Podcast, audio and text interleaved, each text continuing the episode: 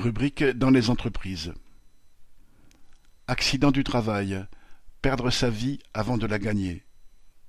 Jeudi 16 juin, à Saint-Lubine de Clisson près de Nantes, un jeune est mort sur le chantier où il effectuait un stage en entreprise d'une semaine en vue d'un apprentissage.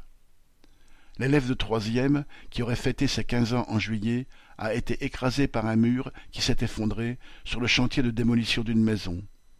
L'inspection du travail enquête pour connaître les circonstances précises du drame et les conditions d'encadrement. Il n'est pas besoin d'enquête, en revanche, pour savoir que le travail est dangereux pour la santé.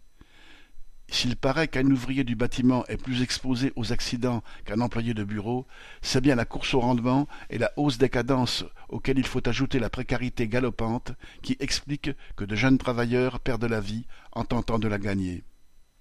Ainsi, la veille de la mort de l'élève de troisième, c'est un ouvrier de vingt ans qui est mort sur un chantier du Val d'Oise, percuté à la tête par un bidon de ciment.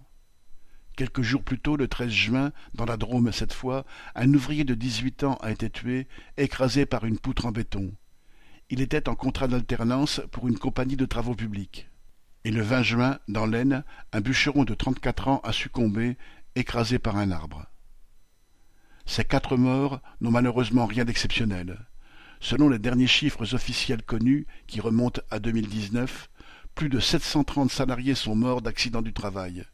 Cela équivaut à deux morts par jour, et ce sont avant tout les travailleurs intérimaires qui risquent leur vie au travail.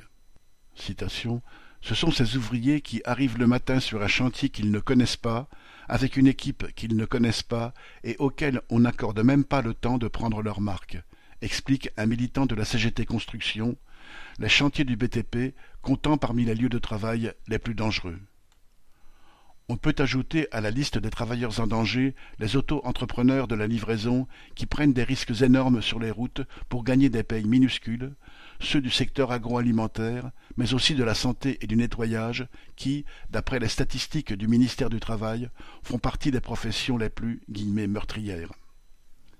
En mars dernier, le gouvernement avait annoncé un plan de lutte contre les accidents mortels au travail.